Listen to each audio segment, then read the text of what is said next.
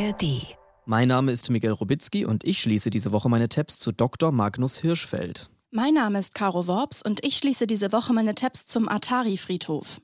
Ihr hört Too Many Tabs, der Podcast. Too many tabs, too many tabs, too many tabs.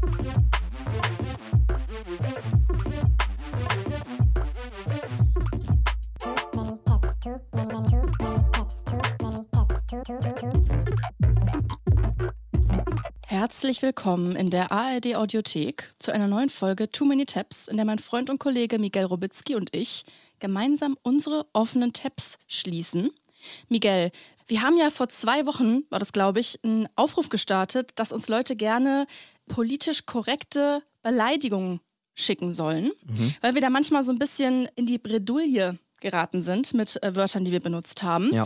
Und da ist einiges gekommen. Bevor wir die jetzt vorlesen, Caro, muss ich eine kleine Erneuerung hier im Podcast einführen. Und zwar ist es so, dass wir gerade beim Stichwort Beleidigungen uns schon auch in unseren Tabs hier und da mal in Rage reden und da auch mal hier und da die eine oder andere Beleidigung gefallen ist. Zum Beispiel, wenn wir über mobbende Medienmänner geredet haben, die hier aber anonym bleiben wollen. Und Da rutscht uns schon mal au- raus, dass das ein Blödian Ja, zum Beispiel, ne? Oder auch mal hier und da ein bisschen drastischer. Mhm. Und jetzt haben wir ab und zu da das Feedback bekommen, dass es ein bisschen zu hart wäre. Aus unterschiedlichen Richtungen haben wir das Feedback bekommen. Ja, wir wollen ja jetzt niemanden unnötig auf den Schlips treten und deswegen haben wir uns gedacht, bevor wir die Beleidigung aussprechen und die dann eventuell irgendwie rausgeschnitten werden müssen oder sonst irgendwas, habe ich hier jetzt einen Knopf auf unserem Aufnahmegerät, wo man draufdrücken kann. Da können wir uns selber zensieren. Also wenn wir ein, ein böses Wort sagen wollen, Dann kommt dann kommt zum Beispiel so, ARD. Dann würden wir jetzt quasi so einen, so einen ARD-Button drüber machen. zur Sicherheit. Zur Sicherheit. Also wenn wir zum Beispiel sagen, Oliver Pocher, du bist ein doofes. ARD. So, dann ähm, kann man sich das Wort Hm. Denken. voll. Willst du auch mal eine Beleidigung testen? Ähm, Willy Wonka, du ARD. Genau, sowas. So, jetzt können wir, glaube ich, einfach getrost über die Beleidigung, die eingesendet worden sind, reden. teilweise ist, glaube ich, da der Button gar nicht nötig, weil manche, die waren recht harmlos. Ja, so zu lieb, ne? Also Ja. so, ich sag mal so ganz viel war so Dulli, Hans Wurst, Dödel, Eumel, Unhold, Hiopai, Unflat, fand ich ganz nett. Kasper, Mhm. Wicht habe ich auch noch. Viele sind natürlich reingekommen, auch die geläufig sind. Zum Beispiel so eine Arschgeige oder eine Arschkrampe. Ja. Das, das kennt man ja. Das finde ich auch schon fast Mhm. zu kreativ. Ich meinte halt wirklich so Sachen, die man im Streit wirklich sagen Mhm. kann, die trotzdem politisch korrekt sind, aber genauso kicken. Die Hausgeburt kam erstaunlich gut an in meinen DMs. Ähm, da wurde mir auch ähm, äh, gespiegelt, ich bin selber eine Hausgeburt, ich habe Hippie-Eltern und fand das großartig. Und eine andere Nachricht, da hat Philin geschrieben, Hausgeburt viel ja schön, aber ich nenne meinen Bruder gerne Hausgeburt der Hölle. Also es ist noch Das ein bisschen noch eine kreativer. Steigerung, noch eine Steigerung. Genau, also Stichwort Kreativität gefiel mir da, muss ich sagen, auch nicht so. Also wenn es Mhm. zu lustig und zu kreativ ist, dann lacht man darüber ja Mhm. eher und das kann man in so einem echten Streit nicht anwenden. Also so, ich habe zum Beispiel so Dünnbrettbohrer habe ich auch bekommen, Suppenkauer, Mir hat jemand geschrieben, ich tendiere zum Klappstuhl. Klappspaten habe ich ja auch stehen. Was ich ganz gut fand, was kreativ ist, trotzdem lustig, du Arm. Du Arm. Du Arm. Oder Ja. du Kallax, wie das Regal von Ikea. ist jetzt aber auch nichts, wo ich hier ARD. drücken würde. nee, ne? das stimmt. Auch bei du Vermieter nicht. nee, das ist, das ist schon eine heftige Beleidigung, Ja. aber das kickt vom, von der Phonetik her nicht so. Was hingegen okay gekickt hat, finde ich, war sowas wie Schmock, Pisser, Mhm. Arschloch, Jockel, Heini, du Schmutz, Kotzbrocken. Flachzange, Wichser, also solche Sachen, die Mhm. geläufige Beleidigungen sind und trotzdem irgendwie. Mir hat noch jemand geschrieben, mein Vierjähriger hat gesagt, die aktuell schlimmste Beleidigung im Kindergarten sei Fettwurst. Und da ist jetzt die Frage, ist das politisch korrekt, weil es bezieht sich ja auf die Wurst und nicht auf mehrgewichtige. Ja. Ich würde sagen, nee, also Fettwurst würde ich, würd ich von abraten. Aber aus in der, der, Kita. Kategorie Beleidigung von Vierjährigen habe ich auch eine bekommen. Und zwar hat einer geschrieben, ich bin mal von einem Vierjährigen als Würstchen mit Kartoffelsalat beleidigt worden. das finde mit so, Kartoffelsalat. Du Würstchen mit Kartoffelsalat. Das ist so das Schlimmste, was sich einfallen Ich habe teilweise ganze Abhandlungen bekommen zur ersten Beleidigung in der Bibel durch Gott, Mhm. weil Gott verflucht, glaube ich, alles Vieh und alle Tiere auf dem Felde, weil ja dann Eva den Apfel gegessen hat. Okay. Ach, die Schlange verfluchte. Auf deinem Bauch sollst du gehen und Erde essen dein Leben lang. Na, du Schlange ist ja schon, sagt man ja auch. Sagt man schon, aber es kickt nicht. Es also kickt Leute, nicht wir so müssen uns ein richtig. bisschen zusammenreißen, dass wir schon wirklich diese Wörter, wo man so, Hier die wusste man ich so nicht, wutentbrannt raushauen hier wusste ich kann. nicht, was ich fühlen sollte. Milchnase, Eierpfeile, Gichtlatte. Okay, das ist schon ein Fall für. ARD. Ja. Ich habe auf jeden Fall auch Nachrichten bekommen, dass schon andere Podcasts auch solche Listen schon erstellt haben. Aber umso besser, das ist ja eine Gemeinschaftsarbeit, also alle müssen mithelfen. Darf ich noch meine liebste Beleidigung sagen, die reingekommen ist? Gerne. Du Sohn Mannheims. Ja, das ist sehr gut. Das hat also, mir sehr gut gefallen. Ich würde sagen, mit diesem Vibe gehen wir jetzt heute mal an unsere Tabs. Ja, Caro, ich bin gespannt, was du vorbereitet hast und ich hoffe, wir müssen nicht so oft ARD. drücken. Ich bin mir noch nicht sicher, ob es irgendwo angebracht sein wird. Mal gucken. Ich bin letztens zufällig mal wieder auf eine Urban Legend gestoßen und ich fasse es mal so zusammen. Es gibt die Legende, dass Atari, der Computerspielhersteller, in den 80ern ein ET-Computerspiel rausgebracht hat, das so schlecht war, dass sie die Spiele in der Wüste verbuddelt haben. Soweit Okay. erstmal die Legende. Ich gebe dir mal ein bisschen Kontext. Also der Film E.T., der ist ja 82 rausgekommen. Oh, Das Meisterwerk von Steven Spielberg. Ist ein ganz toller Film, einer der erfolgreichsten aller Zeiten. Ist ein Basic Take, den zu mögen, aber man kann den nicht nicht Alle mögen. lieben E.T.. Alle lieben E E.T. Und um da jetzt im selben Jahr noch richtig abzucashen, so im Weihnachtsgeschäft, sollte Atari innerhalb kürzester Zeit ein Videospiel zum Film rausbringen. Die mussten sich richtig beeilen, damit das noch klappt und die hatten insgesamt nur fünf Wochen Zeit. Und das, was Atari sich da in fünf Wochen aus dem Finger programmiert hat, gilt als das schlechteste Computerspiel aller Zeiten. E.T. für die Atari-Konsole 2600, vielleicht auch 2600 oder 2600. Ich kenne mich nicht so richtig aus im Computerspielgame der 80er. Ich habe mir mal ein Let's Play angeguckt auf YouTube. Ich habe gar nichts gecheckt. Und der Typ, der das gespielt hat, glaube ich auch nicht. One of the bad guys. Let's run. Let's run. Uh, I need to go down, down. Oops. Okay. Uh, not exactly sure what's going on. Also ich check auch gar nichts. Also es ist ein super verpixeltes Spiel. Es, ist, äh, es hat keine Richtig Dreidimensionalität, 80s Vibe. richtige 80er Jahre, einfach Pixel, man erkennt nichts, was Sache ist. Voll. Und erstmal lief das auch noch ganz gut mit dem Spiel. Also es wurde beworben, es wurde mega gehypt, weil der Film ja so ein Riesending war. Das Spiel wurde dann auch 1,5 Millionen Mal verkauft zu Weihnachten. Aber wie das so ist mit schrottigen Weihnachtsgeschenken, Spätestens im Januar werden die dann halt wieder umgetauscht. Und die meisten der verkauften Spiele wurden an Atari tatsächlich zurückgeschickt, weil die Leute das Spiel so krass gehasst haben. Das hatte eine so schlechte Qualität, dass Leute es wirklich loswerden wollten. Ich habe in verschiedenen Foren gelesen, dass man das wohl gar nicht zu Ende spielen konnte. Also es ich- gab einfach kein Ende, keine Story. Richtiger Crap. nichts. Genau. Ja. Es war aber so, dass Atari dieses Spiel in rauen Mengen produziert hat. Die hatten 5 Millionen Spiele auf Halde. Ja klar, die dachten, es ist ein erfolgreicher Film, Weihnachtsgeschäft, da muss Let's man, go. Let's go. Ja. aber sind auf dem größten Teil dann sitzen geblieben. Es war wirklich ein totaler Flop. Und das ET-Spiel war zu dem Zeitpunkt eine von mehreren Fehlentscheidungen, die Atari in dieser Zeit getroffen hat. Zum Beispiel haben sie auch eine viel zu hohe Zahl an Pac-Man-Spielen produziert, viel mehr als es Atari-Konsolen gab, glaube ich.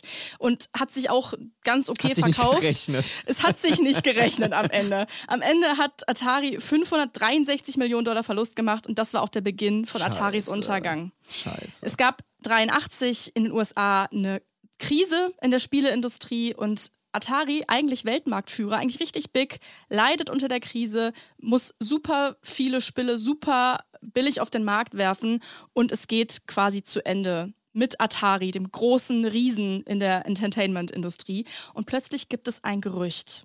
Atari soll angeblich 3,5 Millionen Spiele in der Wüste in New Mexico vergraben haben, darunter auch Millionen Kopien von E.T. Okay. Das war so ein brancheninternes Gerücht, aber ich kann mir auch total vorstellen, wie das so das ultimative Schulhofgerücht war. So, so eine richtige Schulhof-Urban Legend. Habt ihr gehört, in der Wüste liegen 1000 E.T.-Spiele. In- in der Wüste. Millionen, wir Trilliarden. müssen da hin und wir müssen die Ja. ausbuddeln. Genau. Und es gibt halt super viele Leute, die in Foren diskutieren über Jahrzehnte. Es ist ein Rätsel den Leuten, die sich dafür interessieren.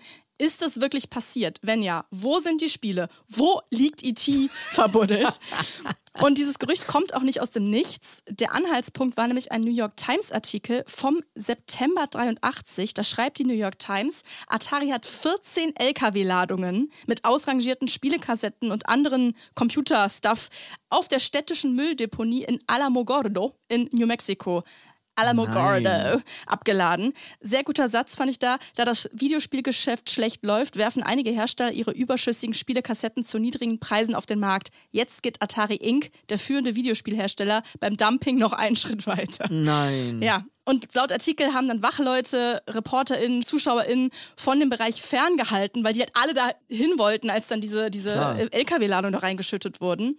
Es wurde dann wohl einen Tag später Beton über diese ganzen abgeladenen Spiele begossen. Also richtig versiegelt und schau. In Wir wollen damit Wüste. nichts mehr zu tun haben. In der Wüste auf so einer Müllkippe im Nirgendwo. Damit keiner diese IT-Spiele findet, damit IT nie mehr nach Hause kann. Dann wurde noch berichtet von verschiedenen Nachrichtenseiten, dass Leute das beobachtet haben, haben gesagt, sie hätten E.T. gesehen, sie hätten Pac-Man, Miss Pac-Man gesehen, sie hätten Konsolen gesehen, alles Mögliche. Da waren Kinder, die haben da angefangen zu wühlen, um irgendwas da auszugraben. Das ist natürlich super, wie spannend ist das? Verbuddelte Videospielkassetten. Es war halt the biggest thing, diese verpixelten Kassetten, das war halt der Shit. Ja. Also 14 Lastwagenladungen angeblich mitten in der Wüste. Die genaue Stelle ist nicht bekannt, aber irgendwie hat sich diese Geschichte, obwohl es Artikel gab, nicht als Wahrheit durchgesetzt, sondern wurde wie so eine Urban Legend, Mundpropagandaartig Immer wieder erzählt. weitererzählt. Und man weiß nicht genau, was davon jetzt wirklich stimmt. Genau, es gibt ja diese Internetseite Snopes.com, über die haben wir auch schon mal geredet, die immer so Hoaxes und Falschmeldungen untersucht. Und auch die hat gesagt, Legend. Es ist eine Legende, es ist nicht wahr. Was auch an der Gegend liegen könnte, wo das Ganze angeblich passiert ist, die Wüste von New Mexico. Es ist ja auch die Gegend, wo zum Beispiel Oppenheimer die erste Atombombe gezündet hat. Und da liegt der Weltraumaffe Ham begraben. Außerdem ist dort auch der angebliche? UFO-Landeplatz bei Roswell. Also angeblich ist da 47 Mal ein UFO gelandet. Und die Arche Noah und der Glitzer findet man da auch. Ja, genau. Also alles in allem ein irgendwie spacig aufgeladener Ort. Und da passt E.T. ja auch gut hin. Also irgendwie lebt dieser Mythos von ganz alleine vor sich hin. Und man weiß nicht genau, was stimmt denn jetzt. Es hält sich über Jahrzehnte. Und diese Zahl der verbuddelten Spiele schwankt auch je nach Artikel. Ich habe manchmal mehrere Millionen gelesen. Und das muss ja eigentlich auch die Zahl sein, auf der Atari damals sitzen geblieben ist. So ganz genau weiß man es nicht. Es ist irgendwie viel Gras drüber gewachsen und Beton offensichtlich. Bis 2014. Da haben sich nämlich zwei Filmemacher, Jonathan Chin und Mike Burns, zusammengetan, um diesen Schatz zu finden, um diese Spiele endlich auszugraben. Zu einer richtigen Passion haben die sich da reingegrindet und haben einen Dokumentarfilm darüber gedreht namens Dumping the Alien. Und sie erzählen in dem Film neben diesem ganzen Atari-Niedergang und diesem ET-Spiel wirklich einen richtigen Deep Dive. Sie sprechen mit Leuten von der Mülldeponie und es ist wie bei einer Schatzsuche. Versuchen sie den Atari-Friedhof zu finden. This picture here, Das Foto ist aus der El Paso Times, vom Tag, als es passiert ist. Wir haben versucht herauszufinden, ob diese Reporterin das Foto aufgenommen hat.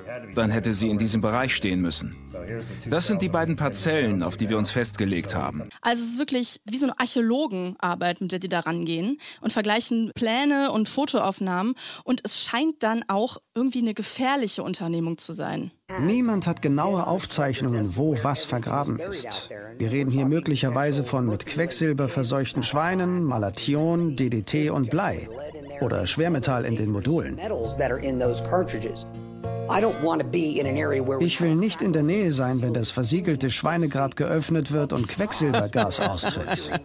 Das versiegelte Schweinegrab. Was ist das für ein Wort? Also da muss man auf jeden Fall so machen. ARD. Du Quecksilber! ARD. Anscheinend sind jetzt auch noch Quecksilberschweine im Game. Wenn die Umweltbehörde jetzt sagt nein, dann stirbt die ganze Mission. Sie bleiben aber dran und schaffen es, dieses Spielemassengrab wirklich aufzustöbern. Eine Müllkippe irgendwo in der Wüste bei Alamogordo. Und sie wissen irgendwie ganz genau, wo sie graben müssen, bekommen die Bewilligung von der Stadt. Und was ich auch krass finde, ist, wie sicher sie sich sind. Wir hoffen, dass möglichst viele kommen und es ein Happening wird. Ein Woodstock für das digitale Zeitalter. Ich finde das irgendwie süß. Also die bekommen irgendwie Anrufe aus Japan, Südafrika, Irland, von der ganzen Welt, von Leuten, die einfach dabei sein wollen, wenn dieser Friedhof ausgehoben wird. Und es sollte eigentlich eine Geheimmission sein, aber es ist dann wieder durchgesickert durch irgendwelche Zeitungsartikel, dass diese Filmemacher im Gespräch sind mit der Stadt. Und dieses Gerücht hat sich einfach so schnell wieder verbreitet, dass dann einfach hunderte Leute gekommen sind. Um diesen Friedhof auszuheben. Und sie finden die Spiele wirklich, als es ist eine Urban Legend, die einfach wahr ist. Ich stelle mir das so gruselig vor, wie da tausendmal E.T. aus dem Boden die dir entgegenguckt, mitten in so einer Wüste. Und sie konnten mehr als 1300 Exemplare am Ende bergen. Wirklich. Und Atari hatte das irgendwie jahrzehntelang geleugnet, dass es wahr ist. Aber jetzt, wo sie dann den Beweis ausgebuddelt haben, ja, gut, okay, ja. Wir haben damals 728.000 Spiele, IT-Spiele vergraben. Guck mal, da haben Leute so viel Zeit investiert, um das auszubuddeln. Man hätte in der Zeit auch einen echten Schatz finden können. Ja. Wie viel wert sind diese Spiele? Weißt du, wie viel das den 80s-Kids wert ist? Also stehen wirklich Leute da rum. Unbezahlbar. Das sind, die, das Unbezahlbar. sind die krassesten Nerds. Die stehen da drum und die haben so ein Pathos, wenn da irgendwas ausgebuddelt wird. Und die feiern es wirklich komplett. Naja, gut, wir haben ja ein Herz für Nerds. Wir haben etwas gefunden. Die Archäologen haben bestätigt, dass es von 1983 ist. Es ist E.T. das Videospiel. Unbeschädigt in der Verpackung. Da ist es! Also, sie rasten komplett Ja, aus. ja. Wie so wie wenn Tutanchamun ausgebuddelt wird, so vergleichbar wirklich. Und dann haben sie einfach 1300 Mal das wohl schlechteste Computerspiel aller Zeiten ausgebuddelt. Und irgendwie war einfach so ein Haufen Nerds mitten in der Wüste, die den besten Tag aller Zeiten hatten. Und super viele Leute, die es einfach gar nicht nachvollziehen konnten. Also so Leute von der Stadt zum Beispiel, die waren so, hä, what the fuck passiert hier gerade in unserem Kaff? So einer meinte, any exposure is good exposure. Also so, ja, Hauptsache es passiert was. Vielleicht kriegen wir dadurch irgendwie, ist hier mal Traffic, kommen hier mal Leute hin. Und ein anderes Zitat, I don't understand what the fuss is all about, but we welcome it. Ist Also doch sie- ganz niedlich eigentlich letzten Endes. Total. Sie waren irgendwie froh, dass was los war. Was mir nur aufgefallen ist in dieser Doku und was auch die Auflösung war dann am Ende, sie versuchen die ganze Zeit mit allen Mitteln den guten Ruf wiederherzustellen von diesem E.T.-Spiel. Das ist nicht das schlechteste Spiel aller Zeiten. Es ist nur damit verbunden, weil Atari ist ja eh untergegangen und die haben das nur verbuddelt, weil sie halt die Lager räumen mussten, pipapo, was auch immer. Auf jeden Fall finde ich es eine krasse Sache. Und heute sind die Spiele natürlich mega wertvoll. Also sie wurden versteigert und sind, stehen in irgendwelchen Museen. Und man muss ja sagen, es sind nur 1300 ausgebuddelt worden von wahrscheinlich Hunderttausenden, Millionen. Wo ist der Rest? Da gibt's noch ein Da bisschen, da liegt liegt, noch ein irgendwie noch bisschen, ein bisschen was was. begraben. Da liegt noch ein bisschen was und das werden wir vielleicht nie erfahren oder in weiteren Nerd-Dokus, die ich wirklich mega fand. Das ist eine Riesenempfehlung, die verlinke ich auch nochmal. Ah ja, und damit schließe ich jetzt meine Atari-Tabs. Miguel, was hast du dabei? Ja, wir sind ja eigentlich in erster Linie ein Unterhaltungspodcast, der sich mit skurrilen Geschichten beschäftigt, die wir so im Internet finden. Die sollen ja eigentlich in den aller, allermeisten Fällen eher so heiter sein und unterhalten und so. Aber natürlich ist es auch so, dass das Weltgeschehen, was da draußen so. Es ist so, dass wir tobt. manchmal die goldene Sonne ansprechen müssen. Genau, ab und zu müssen wir mal harte Worte finden, zum Beispiel über die goldene Sonne oder ganz andere Themen. Also natürlich fährt jetzt das Weltgeschehen auch nicht so ganz spurlos an uns vorbei. Und wir wissen ja alle, dass es gerade in der Welt da draußen ein bisschen düster aussieht. Ne? Unterschiedliche Bedrohungen brodeln sich so zusammen. Und eine dieser Bedrohungen ist der Anlass für meine Tabs heute. Und zwar ist es so, muss ich ehrlich sagen, dass ich noch nicht ganz über die Landtagswahlergebnisse aus Hessen und Bayern hinweg bin, die vor zwei Wochen Mhm. waren. Das fand ich dann doch recht erschreckend, jetzt nicht mega überraschend, aber dann doch recht erschreckend. Also die AfD in Hessen ist zweitstärkste Kraft geworden, in Bayern drittstärkste Kraft. Das war krass. Also, Also, das, das hittet irgendwie dann doch Ja, nochmal rein. Also natürlich ist es so ein, so ein Unheil, was sich schon seit, also spätestens seitdem die AfD im Bundestag ist, sich so langsam da so anbrodelt. Aber wie diese Lawine irgendwie trotzdem immer weiter fährt, ist dann doch Mhm. ähm, immer, immer wieder hittet es rein. wir schalten jetzt für eine Wählerwanderung-Analyse zu Jörg Schönborn. ja, ich will ja jetzt auch gar nicht so, ne, so groß hier jetzt irgendwie große Wahlanalyse machen und so, aber wenn man sich diese Statistiken anguckt, beschäftigt es einen einfach so. Ne? Also gerade die jungen Menschen, das verstehe ich auch immer weniger. Also dass bei den 18- bis 24-Jährigen die AfD in Hessen auf 18 Prozent kam. Es ist ein richtiges Scheißgefühl. Es ist ein einfach. richtiges Scheißgefühl und es ist auch so für die Letzten, die noch irgendwie dachten, dass jetzt irgendwelche faschistischen Ideologien so ein Generationskonflikt seien oder so. Also das Märchen ist jetzt auch vorbei. Es gibt auch andere Studien, die Mitte-Studie vor ein paar Wochen hat das eben auch bestätigt und so weiter. Und irgendwie hat man das Gefühl, dass die Stimmung langsam aber sicher so ein bisschen unsicher wird. Und das deckt sich zum Beispiel auch mit der Einschätzung von Harpe Kerkeling, den ich vor ein paar Monaten bei Maybrit Illner gesehen Mhm. habe, der auch zu dem Thema gesprochen hat. Die Atmosphäre ist deutlich homophober geworden, ja. Und dementsprechend haben wir uns dafür entschieden, äh, Berlin schweren Herzens zu verlassen und äh, nach Köln zurückzugehen. Was wir auch bisher nicht bereut haben. Ich habe aber manchmal das Gefühl, ich bin kein Historiker, aber dass wir in einer ähnlichen Zeit leben, doch wie in der Weimarer Republik. Auch da gab es doch diese, diesen Fortschritt. Es gab Magnus Hirschfeld. Es, äh, es war kein Problem, transgender zu sein. Es gab erste äh, Geschlechtsumwandlung. Alles das war völlig unproblematisch Anfang der 20er Jahre. Es gab sogar die Idee für ein Verpartnerungsgesetz. Auch das gab es schon in der Weimarer Republik. Republik. Mhm. Sind wir in so einer ähnlichen Situation? Das frage ich mich manchmal. Mir kommt es so vor, als wären wir am Vorabend von etwas, was ich jetzt nicht dringend erleben möchte. Erstmal willkommen in Köln, Happe Kerkeling. Ja, wirklich. Wir sind froh, dass du wieder da bist. Aber es ist natürlich so, dass Harpe Kerkeling diese Stimmungsveränderung irgendwie wahrnimmt und das auch so formuliert aus seiner ähm, persönlichen Situation. Und als ich dieses Statement gehört habe, bin ich aufgeschreckt, weil ich schon länger Tabs zu einer Person aufhabe, die Harpe Kerkeling hier erwähnt, nämlich Dr. Magnus Hirschfeld. Hast du von dem schon mal was gehört? Es klingelt. Ich glaube, wir haben da mal irgendwie vor einiger Zeit drüber geredet. Es kann sein, dass ich dir schon mal davon erzählt habe, Mhm. aber ich habe da wirklich jetzt schon seit einem Jahr oder so, lese ich mich in die Geschichte von Magnus Hirschfeld ein.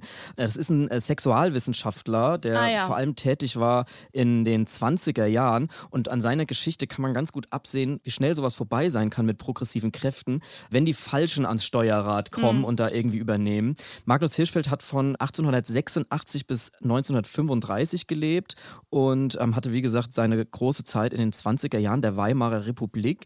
Und wir alle wissen, was danach passiert ist in Deutschland.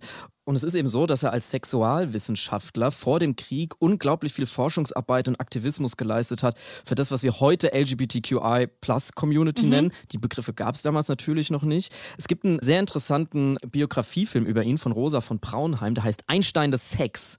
Und, das, und äh, Der der, Einstein der des Einstein des Sex, das beruht tatsächlich auf einer eigenen Aussage von ihm. Er wurde nämlich mal von einem Journalisten gefragt, also äh, Magnus Hirschfeld wurde vom Journalisten gefragt, ob er es denn möge, wenn man ihn als Einstein des Sex äh, bezeichnen würde, woraufhin er sagte, nee, er würde es bevorzugen, wenn Einstein als der Hirschfeld der Physik benannt werden würde. Aber man kann an dieser Bezeichnung ganz gut absehen, dass er halt extreme Pioniersarbeit geleistet hat. Mhm. Sehr progressiv. Sehr progressiv, revolutionäre Thesen gemacht hat, geforscht und so weiter. Und in dem Film von Rosa von Braunheim kann man die Lebensgeschichte von Hirschfeld ganz gut nachvollziehen, der eben nicht nur homosexuell war, sondern auch jüdisch, was natürlich dazu führte, dass er zum doppelten Feindbild wurde für die Nazis. Und das Interessante ist eben, dass er 1919 schon das erste Institut für Sexualwissenschaften gegründet hat und zwar in Berlin. Also Deutschland war da wirklich Vorreiter durch Magnus Hirschfeld in ganz Europa und weltweit, was so Forschung an Geschlechtern angeht, statistische Erhebungen über Homosexualität, Bisexualität, Transgeschlechtlichkeit und so weiter und so fort. Er hat versucht, wissenschaftliche Erklärungen zu finden und hat auch in seinem Institut Transmenschen angestellt, einfach nur damit die so einen safen Space haben zum Überleben, weil die woanders eben nicht untergekommen sind und äh, wurde damit eben als so ein Mitbegründer ähm, der weltweit ersten Emanzipationsbewegung der Homosexuellen mit seinem Institut mitten in Berlin. Das war jetzt in welchem Jahr? 1919 hat er dieses Institut gegründet und äh, seine ganze Arbeit hat schon so ein bisschen davor angefangen. Der Hauptteil war dann in den 20er Jahren. Hat er dann eben auch so äh, Verbindungen zu Politikern gepflegt, tatsächlich um diesen Paragraphen 175 abzuschaffen. Das war so sein Hauptanliegen, dieser Ah, homosexuellen. Paragraphen, Ah, ja. genau, der dann Mhm. erst in den 90er Jahren Ja. abgeschafft wurde. Also der Paragraph, der die Liebe zwischen homosexuellen Männern Mhm. verboten hat. Die Frauen waren damals ausgeschlossen von diesem Gesetz. Und er hat sich damit eben halt so einen Namen gemacht, dass er von konservativen Kreisen so verhasst wurde, dass die so weirde Satire-Songs über den geschrieben haben. Herr Dr. Magnus Hirschfeld ist ein Sachverständiger. Ja, dieser Herr ist in Berlin jetzt riesig populär. Der Hirschfeld hat das gebe ich zu, in manchen Punkten recht. Jedoch mir scheint danach, er glaubt, die ganze Welt sei schlecht. Aha. Es sind so die ähnlichen Mechanismen wie heute. Also wenn man so, so Aufklärungsarbeit leistet, dann kommen sofort so konservative Super wokey. Kreise. Ja, genau so. Magnus Hirschfeld war ein super wokey. Magnus Hirschfeld, Gender Gaga. Genau, der ist so ein TikToker, der uns irgendwie die konservativen Kolumnisten verrückt machen will. Hm. Und das halt alles mitten in den 20er Jahren in Berlin, die ja sowieso so ein Gay Paradise waren. Also totale Aufbruchstimmung. Es gab die ersten queeren Magazine und Clubs und so weiter. Da habe ich auch so eine Audiodoku drüber gehört, die das sehr schön beschreibt. Die Reichshauptstadt präsentiert sich verrucht, enthemmt und sexuell aufgeladen. Die Rezession treibt viele in die Elendsprostitution. Sogenannte Strichjungen bieten sich ebenso an wie Frauen jedweden Alters, ja sogar Schwangere. Nachtlokale locken Heterosexuelle, Schwule und Lesben gleichermaßen an. Transsexuelle und Transvestiten sind keine Seltenheit. Clubs und Netzwerke bilden sich.